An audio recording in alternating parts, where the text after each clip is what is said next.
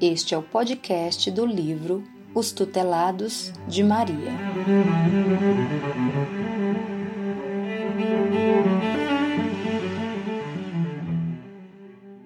Reuniões mediúnicas de atendimento a suicidas.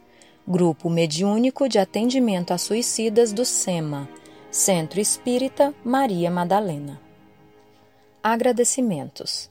A Deus, nosso Pai, a Jesus por ter confiado a Maria de Nazaré os filhos da desdita maior para serem resgatados e conduzidos nas vibrações do amor incondicional, que só as mães sabem ter, para os caminhos da renovação.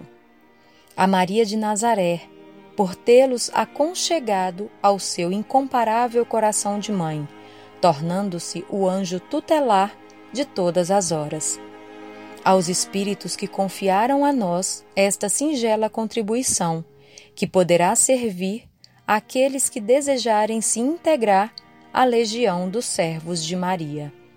Aos nossos familiares, nossos sustentáculos na terra, diante das provas que a reencarnação nos proporciona.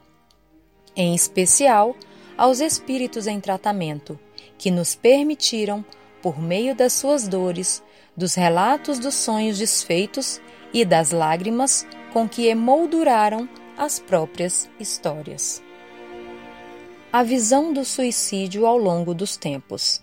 Em algumas sociedades, o ato suicida era visto como um ato de bravura, chegando mesmo a ser incentivado em rituais religiosos. Culturalmente, era tido como meio de se provar fidelidade a princípios atávicos. Tal visão ainda é perpetuada por grupos que praticam atos terroristas, como os que utilizam homens-bomba em seus atentados, bem como em certas seitas religiosas espalhadas mundo afora que praticam o suicídio em massa. Entretanto, ao longo da história da humanidade, é possível observar também o repúdio e o desprezo aos suicidas. Sentimentos advindos da certeza, mesmo que inconsciente, de que somos eternos, de que a vida é uma dádiva divina e de que não nos é permitido levar a termo uma encarnação. A evolução de sentimentos e atitudes define nossa condição de espíritos, porém, ainda é tardia a nossa compreensão da alma humana. Isso fez com que a nossa expressão de reprovação ao suicídio fosse tão cruel e desmedida ao longo dos tempos. Na sucessão dos séculos, os suicidas figuraram como criaturas sem direito a funerais religiosos, dando-se aos seus despojos carnais um fim punitivo lastimoso, como cortar a mão do cadáver e enterrá-la distante do corpo. Enterrá-los com uma pedra sobre a cabeça, o corpo e os pés e muitas outras formas vexatórias de exposição pública que marcavam indelevelmente o suicidado e seus familiares. Quando, porém, o ato não culminava na morte física, aquele que a intentou era marcado com a excomunhão da Igreja e com o repúdio público.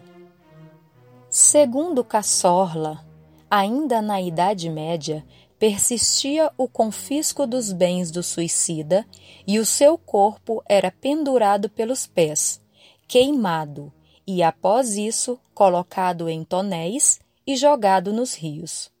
Próximos aos nossos dias, em 1823, na Inglaterra, ainda era um hábito queimar o corpo do suicida nas encruzilhadas e enterrá-lo com estacas fincadas no coração.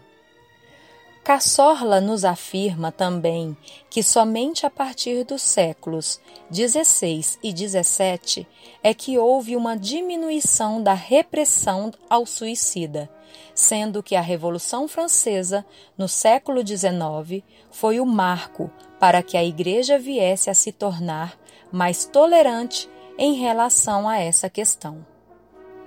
Atualmente, existe uma tendência religiosa de maior compreensão com o suicida, porém, não desvinculada do juízo condenatório do ato. Na escola das reencarnações, ainda hoje, esse registro de repulsa pelo suicida se faz sentir, exteriorizando-se por meio de atitudes de indiferença totalmente desprovidas de caridade. Seja por parte de muitos profissionais da área de saúde que atendem às tentativas de suicídio com menor apreço que os demais casos, seja de profissionais da área policial, familiares e conhecidos, num misto de indignação e desespero, seja no comentário maldoso e irrefletido da multidão. Essa postura pode até mesmo estar presente, ainda que velada, entre integrantes de reuniões mediúnicas de socorro a desencarnados, que na censura oculta impossibilitam amparo a esses desventurados. O registro inconsciente a que nos referimos estará arquivado em nossas almas, da mesma forma que temos outros tantos registros que definem as nossas ações cotidianas. Somente agora, em todos os campos do saber, procura-se uma resposta fidedigna para os atos destrutivos que muitos engendram sobre outros e também sobre si mesmos. Estudos de profissionais das ciências de saúde e das ciências sociais vêm colaborando para desfazer esses substratos mentais de preconceito e desprezo bem como a falta de auxílio especializado aos que intentaram contra a vida, sem conseguir, no entanto, aniquilá-la.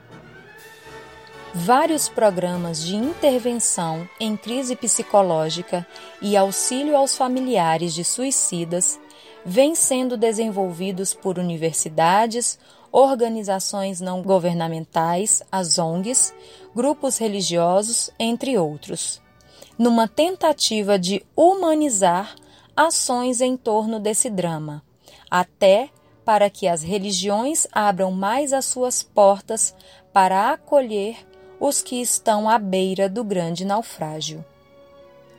É preciso que alijemos das nossas mentes esses resíduos mentais de repúdio, pois a sobrevivência da alma após a morte do corpo físico e a doutrina da reencarnação colocam-nos face a face com a efemeridade das posições que assumimos no desenrolar das vidas sucessivas.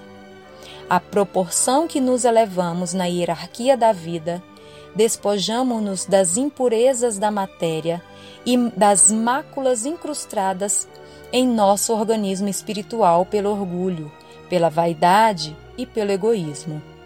Quando atingirmos a perfeição, transfigurando-nos em espíritos puros, fruiremos de inalterável felicidade, pois não mais estaremos submetidos às necessidades e às vicissitudes da vida material.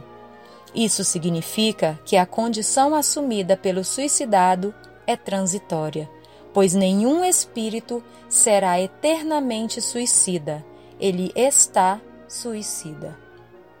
As casas espíritas, como polos de divulgação e vivência do cristianismo redivivo, necessitam ampliar os recursos socorristas aos que, mesmo ante os apelos à continuidade da vida, aportaram na outra como clandestinos, para que eles possam encontrar alento em nosso coração, pois também somos falhos e passíveis de outros tantos erros, enganos e atos inconfessáveis, não nos sendo lícito, portanto, qualquer julgamento.